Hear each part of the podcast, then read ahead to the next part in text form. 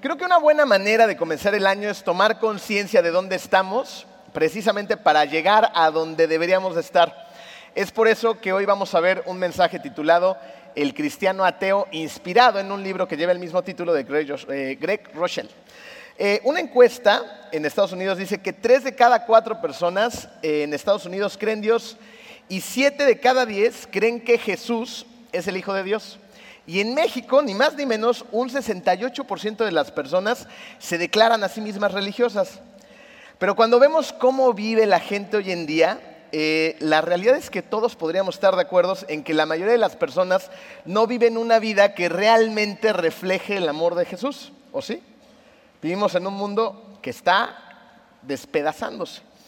Mientras que una mayoría de personas dicen creer en Dios, la verdad es que muchos de nosotros hemos vivido o vivimos como cristianos ateos. Decimos que creemos en Dios, pero vivimos como si Él no existiera. Es por eso que Pablo un día le escribe una carta a Tito acerca de algunas personas que eran muy rebeldes en la forma en la que vivían y le dice lo siguiente, que estas personas estaban llenas de conversaciones sin sentido. En otras palabras, puro bla, bla, bla. Pablo le escribe a Tito que estas personas profesan conocer a Dios, pero con sus acciones lo niegan. Son abominables, desobedientes e incapaces de hacer nada bueno. La verdad es que este tipo de palabras a mí eh, me, pueden llegar a poner un poco nervioso. Tengo que estar seguro que yo no estoy ahí. Dicen conocer a Dios y creer en Él, pero por sus acciones lo niegan. Es por eso que el día de hoy vamos a hablar sobre cómo algunas personas dicen creer en Dios, pero viven como si Él no existiera. ¿Me acompañan a orar? Hermoso Padre, te damos muchas gracias, Señor, porque nos has regalado la oportunidad de empezar un nuevo año. Te pedimos, Padre, que más allá de nuestras metas personales, tú seas la meta por excelencia, Padre. Que te persigamos a ti, que persigamos tus enseñanzas, tu palabra, pero sobre todo tu amor. Mueve esta iglesia, Señor, estar más cerca de ti este 2019 y que tú seas el centro de nuestra vida y de comunidad de fe. En el poderoso nombre de tu Hijo Jesús y todos decimos, amén. Muy bien. Eh, hace más o menos 10 años, fíjense, eh, yo creía en Jenny, mi esposa. Sin embargo, no la conocía. ¿Qué quiere decir con esto? Yo creí en Jenny por medio de su mejor amiga. Resulta que su amiga y yo en aquel entonces, pues yo era un chico vanidoso, entonces iba al gimnasio con una instructora personal y nos entrenaba la misma instructora a la misma hora con esta mejor amiga, ¿no? Y, esta chica eh, se dio cuenta que yo era un solterón, entonces me empezó a platicar acerca de, de Jennifer. Jenny en aquel entonces vivía en Alemania. Entonces me la describía, me decía, yo creo que ustedes dos van a ser muy buena pareja porque los dos son bien energéticos, ¿no? Y además aprovechaba pues para venderme la idea, está muy guapa, es inteligente, le gustan las mismas cosas que a ti, ¿no? Entonces, de alguna manera, yo empezaba a creer en Jennifer sin nunca antes haberla visto. Yo nunca la había visto y ella incluso estaba fuera del país, pero yo de alguna manera ya creía en ella.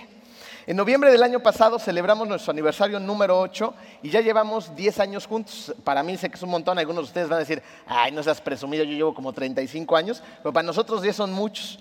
Eh, dos años fuimos novios y hoy en día puedo decir que la conozco de verdad, la conozco íntimamente, imagínense. Puede identificar su chiflido en Costco un 24 de diciembre entre la multitud. ¿no? Se chifla Jenny, yo ando como perrito, ¿dónde estás? ¿Dónde estás? ¿no? Nos conocemos muy bien. Eh, sé que uno de sus mejores estados de ánimo lo encuentro de vacaciones. ¿Quién no, verdad? Siempre está de buenas y todo el rollo, ¿no? Sé que robarle un Doritos Fuego es un pecado capital, ¿no? Darle un trago a su taza de café, no se te ocurra. Nos empezamos a conocer muy bien con el paso del tiempo. También sé que le gusta mucho comer y hacer sobremesas durante horas, ¿no? Entonces ahí estamos Jetro, Joshua y yo ya medio desesperados y Jenny si está con su mamá, ya bailamos porque vamos a estar ahí como cuatro horas, ¿no? También sé que me va a seguir regañando toda mi vida porque tengo la mala costumbre de regresar del gimnasio con mi ropa sudada y meterla al mismo tambo de la ropa sucia donde está la seca. Entonces siempre me ve con ojos, ya te lo he dicho 20 veces. Pero también sé que si yo estoy correteando a mis hijos sintiéndonos guerreros vikingos por la casa, mi tierna y dulce esposa se va a convertir en un ogro salido de una película del Señor de los Anillos. La realidad es que nos conocemos, nos conocemos íntimamente y la sigo conociendo a través de la relación que hemos construido. Resulta que Dios nos creó para construir precisamente una relación con Él. Él quiere tener una relación personal con cada uno de sus hijos, porque solamente así nos podemos llegar a conocer. Y para eso el día de hoy vamos a ver tres niveles diferentes acerca de cómo la gente cree en Dios. Todos estamos en alguno de estos tres niveles. Así que trate el día de hoy de identificar en qué nivel estás y déjame decirte una cosa. Sin importar en cuál estés, siempre puedes subir de nivel. Siempre podemos mejorar. ¿Ok? ¿Están listos? Punto número uno. Algunas personas creen en Dios, pero no lo conocen. Algunas personas creen en Dios, pero no lo conocen. ¿Puedes creer en Dios sin conocerlo? La Biblia dice que los demonios creen en Dios y tiemblan. Ellos creen, pero evidentemente no tienen una relación con Dios y muchísimo menos de amor. Y así es como muchos cristianos, que en lugar de tener una relación con Dios, se declaran a sí mismos una especie de cristianos culturales y ni saben qué lo son. Por ejemplo, hay personas que vienen eh, de, familias cristianas y como sus papás eran cristianos, pues cuando les preguntan, ¿y tú qué eres?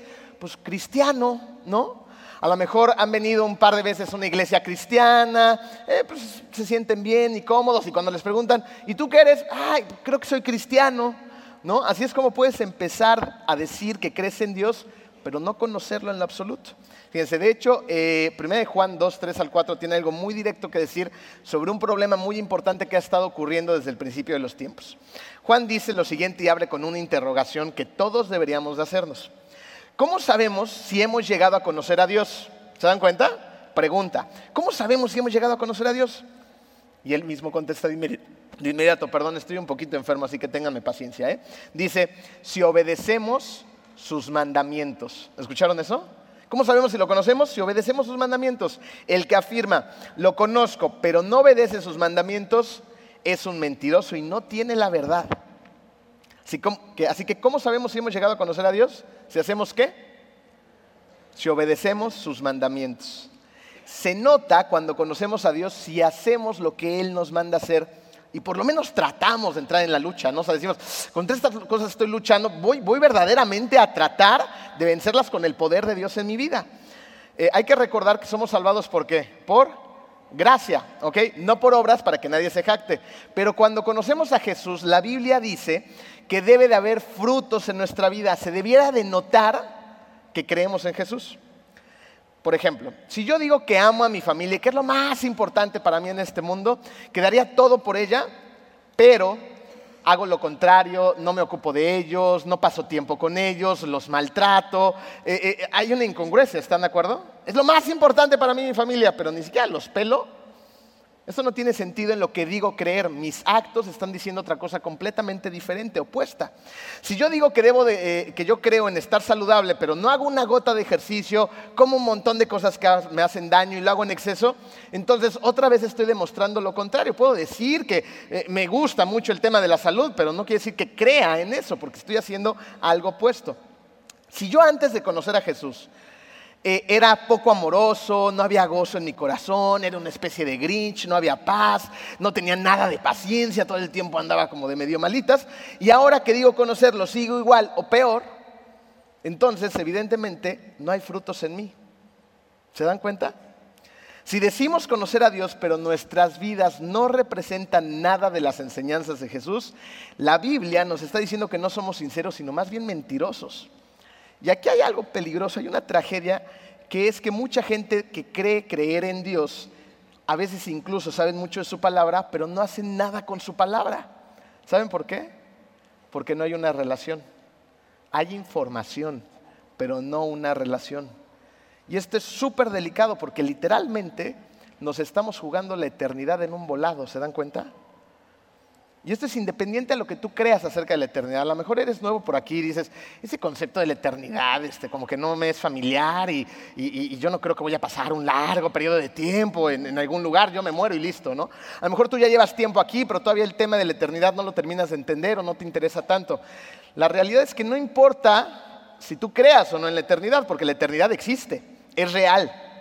Y hay una eternidad que es con el Padre, una eternidad llena de amor y hay una eternidad que está completamente lejos del Padre, donde no hay presencia de, Dios, donde no hay una gota de amor, que es el cielo y el infierno. Eso existe y es real. Es por eso que Jesús dijo algunas palabras muy directas y quiero que estén conscientes que nuestra idea como iglesia es que nosotros nos acerquemos a Dios, a Jesús, por amor, porque lo necesitamos, no por miedo. Pero hay cosas que no debemos ignorar que están en la Biblia. Jesús dice en Mateo 7, 21 al 23 algunas palabras que no podemos ignorar. No todo el que me dice Señor, Señor, entrará en el reino de los cielos, sino solo el que hace la voluntad de mi Padre que está en el cielo. Muchos me dirán en aquel día, Señor, Señor, ¿no profetizamos en tu nombre? Y en tu nombre expulsamos demonios e hicimos muchos milagros. Entonces les diré claramente, jamás los conocí. ¿Escucharon eso? Jamás los conocí. Aléjense de mí, hacedores de maldad. Está delicado. En el contexto actual, tal vez hoy podríamos decir, el día de mañana que estemos en su presencia, pues yo iba a la iglesia de vez en cuando, me bautizaron cuando estaba chiquito, cuando fui creciendo hasta diezmaba de vez en cuando, eh, pues pedía cosas cuando las necesitaba y hasta traté de hacer algunas cosas buenas. Pero Jesús dijo claramente, nunca te conocí.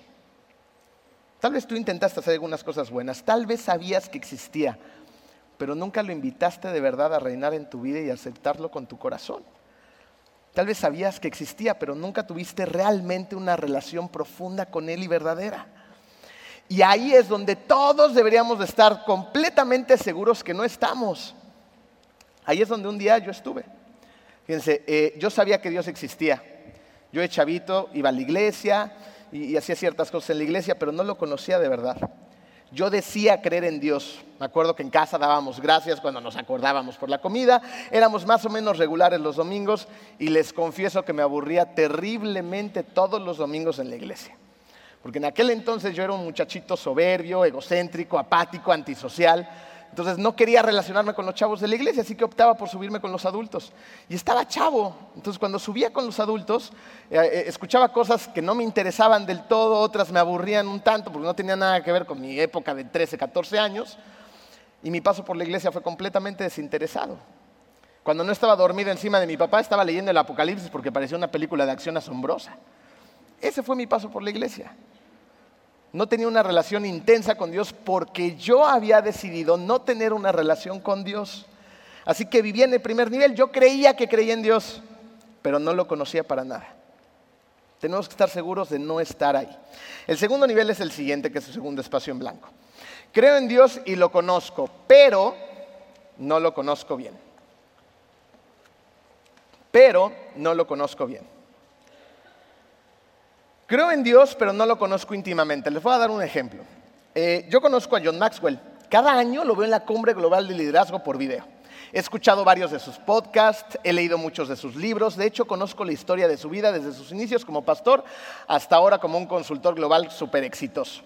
He tomado varios de sus consejos para aplicarlos en nuestra vida y hasta para construir algunos sermones. Yo sé que John Maxwell es un tipo que es un genio en el liderazgo. Ha escrito más de 80 libros, es considerado el autor número uno por el New York Times. Sé que ha vendido más de 25 millones de libros en 50 idiomas y que su padre fue una de las principales fuentes de influencia en su vida y que hoy en día está loco por sus nietos. Lo conozco, sé algunas cosas acerca de él, pero nunca lo he visto personalmente. Lo conozco por la información que tengo de él. La realidad es que muchos de nosotros hemos tenido alguna experiencia con Dios y sabemos cosas de Él, tenemos información acerca de Él. De vez en cuando lo llamamos, le damos las gracias, tal vez hasta tengas una familia o vengas de una familia cristiana. Pero la realidad es que muchos no lo conocemos bien. Tener información no es igual a tener una relación. tenemos que estar seguros que estamos siendo transformados por Jesús. Yo no estoy diciendo que esta persona no sea parte de la familia de Dios y que sus eh, pecados no hayan sido perdonados. Esta segunda categoría es para las personas que lo conocen, pero no lo conocen bien. De hecho, un día Pablo estaba muy preocupado por los Gálatas, un grupo de personas que podían encajar muy bien en esta categoría. Y en Gálatas 4, 8 al 9, eh, él les dijo esto. Dice, antes de conocer a Dios, ustedes los gentiles eran esclavos de los llamados dioses que ni siquiera existen. Así que ahora que conocen a Dios, o mejor dicho, ahora que Dios los conoce a ustedes, ¿por qué quieren retroceder y convertirse otra vez en esclavos de los débiles e inútiles principios espirituales de este mundo? Pablo le está diciendo lo siguiente, antes, cuando no conocías a Dios, en otras palabras, ahora lo conoces, no lo conocías antes, antes eras entonces esclavo de aquellos que no son dioses verdaderos. ¿Ok? Dioses eh, con minúscula, dioses que no existen. ¿A qué se refiere? Nuestros propios dioses que nosotros inventamos. Esas cosas que nos atan, esas cosas que no nos dejan tener una verdadera relación con Dios, nuestro propio ego, las mentiras, los vicios, ¿no? E, e, esas cosas donde ponemos muchas veces toda nuestra atención. Esas cosas son inútiles y no sirven de nada, nos están diciendo. Así que, ¿cómo es que estás volviendo estos inútiles principios espirituales de este mundo constantemente? ¿De verdad quieres ser esclavizados por ellos una vez más o quieres ser esclavizado por ellos toda tu vida? Fíjense, eh, en esta iglesia y en todas las iglesias de todo el mundo y en todo el mundo hay personas que Dios ama muchísimo, pero sus vidas siguen igual. Parece que un día aceptaron a Cristo con todo su corazón, pero poco a poco regresaron esos inútiles principios del mundo del que habla Pablo y sus vidas no continuaron con su transformación. Y así hay mucha gente que lleva años escuchando la palabra de Dios, tomando clases, tal vez hasta participando en algún eh, grupo pequeño, pero no hay una transformación verdadera dentro de ellos. Piensen esto. Eh, para los que son padres, recuerdan cuando sus hijos eran chiquitos, ¿qué querías tú para tus hijos en su desarrollo? Que ellos crecieran, se desarrollaran correctamente en todas las áreas de su vida. ¿no? Nosotros, por ejemplo, queremos que nuestros hijos se desarrollen correctamente en el área espiritual y que crezcan. Es por eso que los traemos a la iglesia, que les hablamos de Dios en casa, que oramos con ellos, que, platicamos acerca de Jesús y sus enseñanzas, que les tratamos de mostrar el amor de Dios en el día a día. Entonces queremos que crezcan y se desarrollen. Lo mismo pasa en el área intelectual, por eso tratamos de pagarles una educación que valga la pena para que ellos crezcan intelectualmente. Emocionalmente tratamos de hacer lo mismo, irlos moldeando, irles explicando sus emociones, lo que ellos sienten, lo que ellos piensan, para que sean inteligentemente emocionales. También lo hacemos en el área física, los tratamos de alimentar, de llevar al médico cuando se dejan alimentar bien, ¿verdad? Para que ellos vayan creciendo correctamente. Y así tengan un desarrollo bueno y el día de mañana sean niños de bien, sean hombres de bien, que tengan una vida exitosa y una vida llena de gozo. Queremos que crezcan sanos y se desarrollen correctamente. Tal vez tú, al igual que muchos, tengas propósitos para este nuevo año. Y está muy bien que quieras bajar de peso, que al fin quieras tener a lo mejor tus cuadritos, ¿no? que a lo mejor quieras aprender un nuevo idioma, que quieras viajar, que quieras obtener un ascenso, que quieras leer más libros, no sé. Pero ¿no crees que sería un excelente propósito de año dejar que Dios te empujara a un nivel superior de verdadera transformación para que, para que, eh, para que creciéramos en serio? Eso es lo que tenemos que hacer, dejar que Jesús nos empuje a un nivel de transformación para crecer y desarrollar todas las áreas de nuestra vida. Necesitamos crecer de adentro hacia afuera y no al revés. ¿Y qué hace el mundo? El mundo nos vende completamente otra idea. El mundo quiere tenernos esclavizados y todo el tiempo nos está llenando de cosas para que, crezcamos de afuera hacia adentro.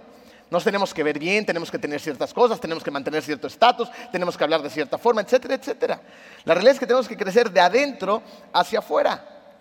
Porque lo que está afuera se va a oxidar, se va a hacer viejo, se va a quedar aquí, se va a echar a perder. Pero lo de adentro no, lo de adentro es eterno. En este segundo nivel ya conoces a Dios, pero aún estás volviendo a los viejos comportamientos que son destructivos para ti. Y esos comportamientos debilitan tu relación con Dios y limitan tu crecimiento. Si ya lo conocemos, no debemos de regresar a un estilo de vida que sabemos que no funciona. Lo conoces, pero no lo conoces bien, porque si lo conocieras bien, todavía no serías perfecto, pero serías perfeccionado cada día de tu vida por su presencia. Porque resulta que tenemos un Dios que es todopoderoso y que nos amó tanto, pero tanto, tanto, que ha decidido habitar dentro de nosotros. La palabra de Dios dice que cuando tú aceptas a Dios de corazón, Él a dónde va, manda a vivir a su Espíritu Santo? A su templo, a nosotros. A un cuerpo imperfecto, un cuerpo que se descompone, un cuerpo que lo ofende constantemente, ¿no? Y ahí decide vivir con humildad. Tenemos un Dios muy poderoso y que nos ama tanto que vive dentro de nosotros. Cuando el Espíritu Santo vive dentro de ti, eso te hace una persona poderosa. Pero debemos de creerlo verdaderamente y dejar que el Espíritu Santo nos transforme de adentro hacia afuera. Y así dejarnos de aferrar a viejos hábitos que no funcionan y nos atrapan precisamente en un, en un pasado del cual ya Jesús nos liberó. Y pagó un precio, ¿se acuerdan? Un precio muy alto que se pagó con sangre, y no cualquier sangre, se pagó con sangre preciosa en esa cruz. Así que si de repente dices, es que yo no sé si yo puedo, es que no me siento bien y, no soy lo suficientemente capaz y, mi relación con Dios y te desanimas todo el tiempo y te ves al espejo y no te sientes bien, lo que sea. Dios pagó un precio por ti porque vales y vales mucho.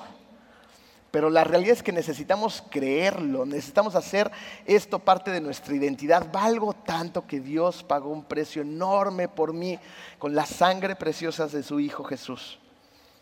Créetela. Y así que debemos dejar que su poder nos transforme y nos lleve entonces al siguiente nivel. Este tercer nivel es donde todos deberíamos estar o donde deberíamos anhelar estar. Creo en Dios lo conozco íntimamente y le sirvo de todo corazón. Creo en Dios, lo conozco íntimamente y le sirvo de todo corazón. Aquellos de ustedes que están ahí o han estado ahí van a reconocer algunas de estas ideas. Si tú estás en este nivel donde lo conoces íntimamente y le sirves de corazón, tú sabes entonces lo que significa ser guiado por Dios.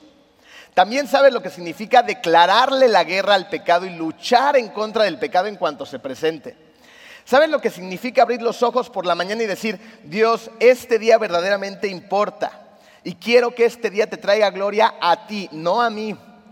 Si estás en este nivel, has visto la mano de Dios trabajando en tu vida a lo largo del día. Lo reconoces en conversaciones, en personas, en situaciones, lo reconoces en su creación, lo admiras por todas partes. Puedes incluso sentir cuando Él cuida tu boca para guardar silencio cuando nada bueno tienes que decir, pero también cuando te empuja, cuando tienes algo que se tiene que decir. Sientes en ese lugar su impulso a hacer ciertas cosas que antes no te hubieras atrevido, tal vez ni siquiera te hubieras imaginado, porque sabes que Él va delante de ti.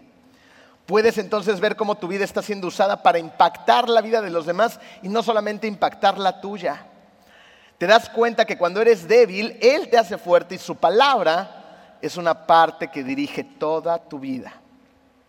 Es ahí cuando Dios ocupa un lugar tan alto en tu vida que lo amas y lo respetas. Y entonces cuidas tu vida para que ésta no lo ofenda, sino lo glorifique, a pesar de que nos equivocamos y de que a veces no lo logramos.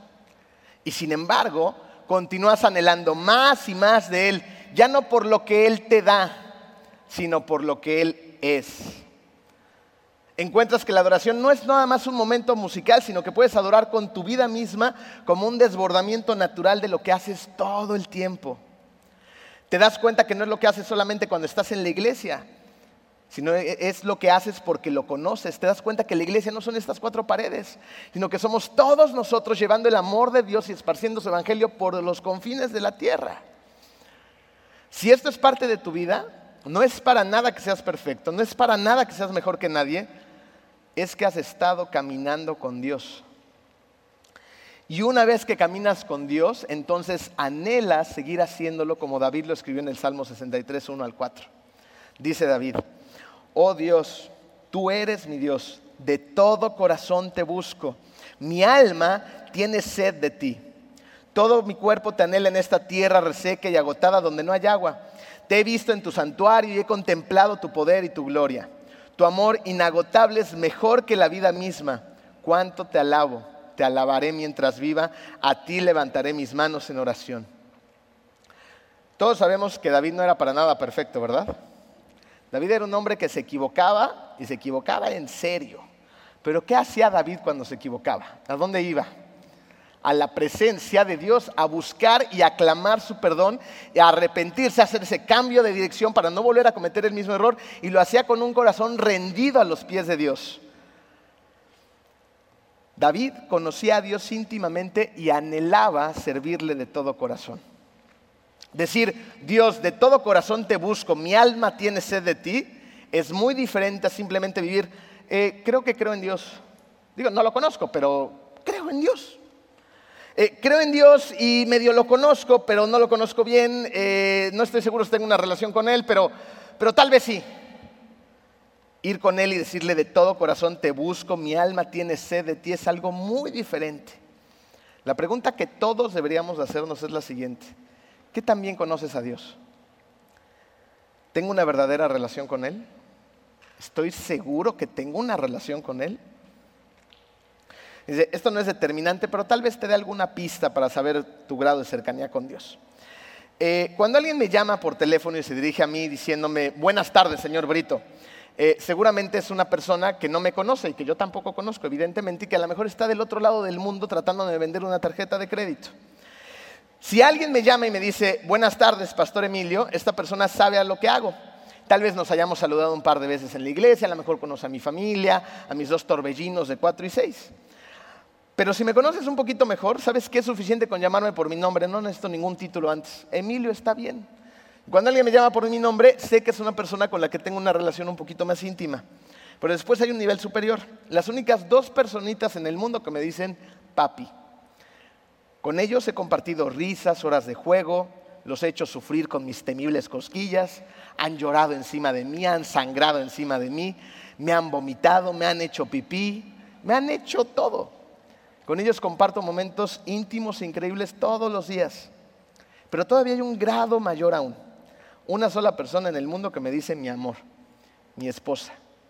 Con ella he compartido cosas que con nadie más. Me conoce de una manera que nadie más me conoce. Nos comunicamos sin palabras a veces. Nos conocemos íntimamente. El Salmo 9.10 dice, en ti confían los que conocen tu nombre, porque tú, Señor, jamás abandonas a los que te buscan. ¿Qué hacen los que saben su nombre? Confían. Los que conocen íntimamente el nombre de Dios confían en Dios. Fíjense, como llamas a alguien, como te diriges a alguien, ayuda a determinar que también lo conoces. Si tú llamas a Dios, Señor grande que estás en el cielo, eso dice algo acerca de tu relación con Él. Si tú lo llamas el hombre que está allá arriba, esto también dice algo de tu relación con Él. Si tú le dices, bebé Jesús de 5 kilos 800 gramos, también dice algo acerca de tu relación. Si tú lo llamas íntimamente como Padre, entonces esto es lo que es para ti. Tal vez no sea tu caso, tal vez tú le digas mi Salvador, porque te identificas tan bien y estás tan consciente que Él te ha salvado. Para algunos otros a lo mejor es tu Señor, porque es tu Rey, es el que gobierna tu vida. Alguien que lo conoce íntimamente lo llamó Abba, que en arameo significa papá. Jesús lo conocía como su papá. Algunos de ustedes lo conocen así como su papá. En nuestra casa nosotros lo conocemos como papá Dios. ¿Saben por qué? Porque queremos transmitirle a nuestros hijos ese amor de Dios, ese apapacho calientito de Él, esa ternura de, de papá, pero al mismo tiempo es papá Dios también queremos transmitirle la realidad de lo que Él es. Es un Dios todopoderoso. Es un Dios que libra batallas por nosotros. Es un Dios que nos cuida y que protege a su familia. Es un Dios que para Él no hay nada imposible. Es papá Dios. Pero no siempre fue así. Por un largo tiempo yo fui un cristiano ateo. Fui a la iglesia durante años. Y todo lo que me entraba por un oído me salía por el otro. Yo conocía a Dios por nombre, pero no tiene una relación para nada con Él. Y Dios es tan bueno que a pesar de que yo era una cucaracha de dos patas, me usó. Pero solamente hasta que yo dejé que Él hiciera su trabajo. Y en ese inter perdí un montón de tiempo. Cometí un montón de errores, lastimé un montón de gente, y he pagado consecuencias, porque las consecuencias son reales y existen. Nuestra esperanza el día de hoy es que ustedes no pierdan más tiempo y que vean reflejado un poquito del tiempo que uno pierde y que digan, este 2019 es el año, es el año del Señor, no es mi año. Estoy decidido a que Él sea el centro de mi vida, que Él sea el capitán, que Él sea el que dirige para que todas las demás áreas de mi vida se acomoden y no pierda más tiempo, porque quién sabe si este 2019 sea tu último año en esta tierra.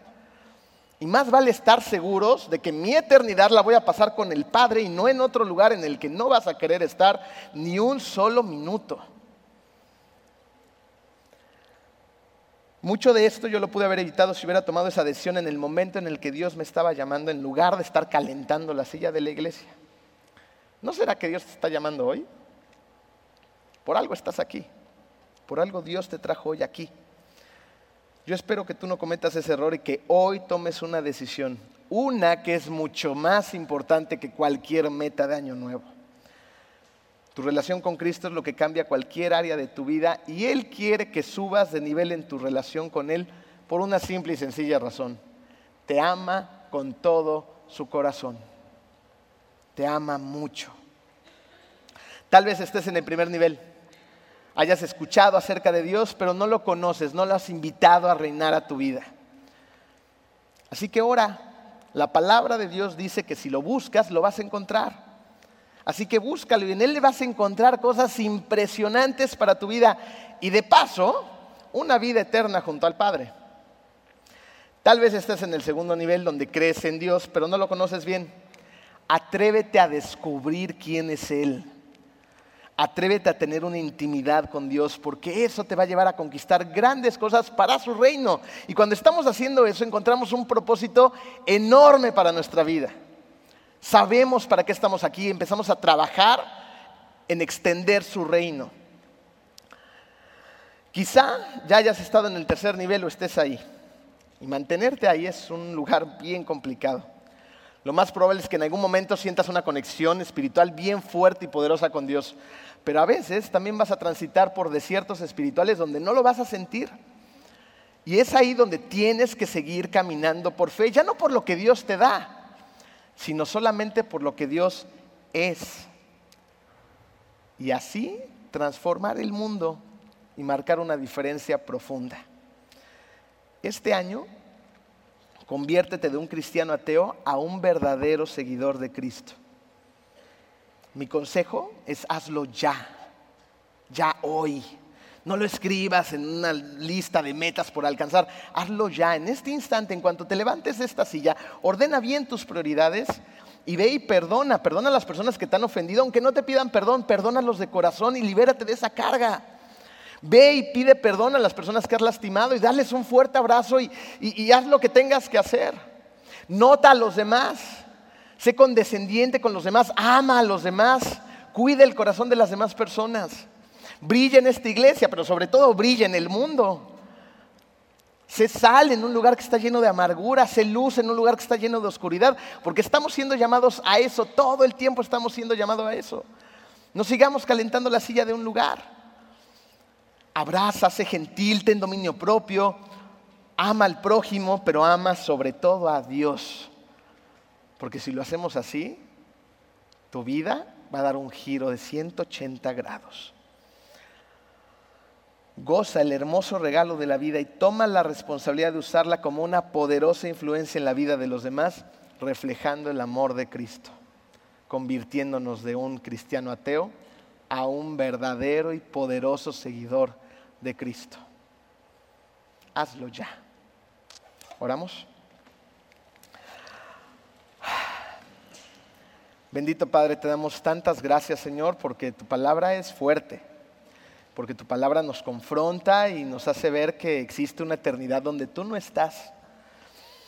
Te pido, Padre, el día de hoy que si hay personas en esta sala que, no están seguras de dónde está su corazón, el día de hoy tú las empujes, Padre, y que hagas un momento especial en su día, Padre, donde ellos vayan de rodillas a clamar por tu presencia.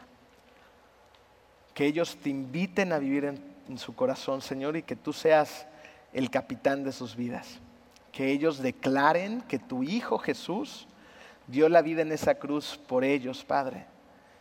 Y que ellos puedan tener la certeza que su nombre ha sido escrito en el libro de la vida. También el día de hoy, Padre, te pido por las personas que te conocen, pero no te conocen bien.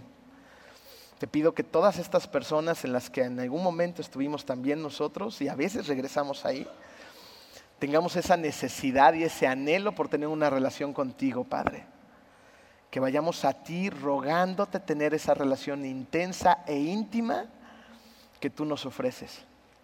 También te pido, Padre, por las personas que han estado o están en el tercer nivel, porque de verdad es un nivel complicado, es un nivel lleno de ataques, de tentaciones, de complicaciones todo el tiempo, pero tú, Padre, eres un Dios todopoderoso, un Dios muy fuerte. Déjanos permanecer ahí, luchar por estar ahí, solamente por lo que tú eres, no por lo que nos das. Déjanos seguir caminando en fe y transformar esta ciudad y este mundo a tus pies. En el poderoso nombre de tu Hijo Jesús. Amén.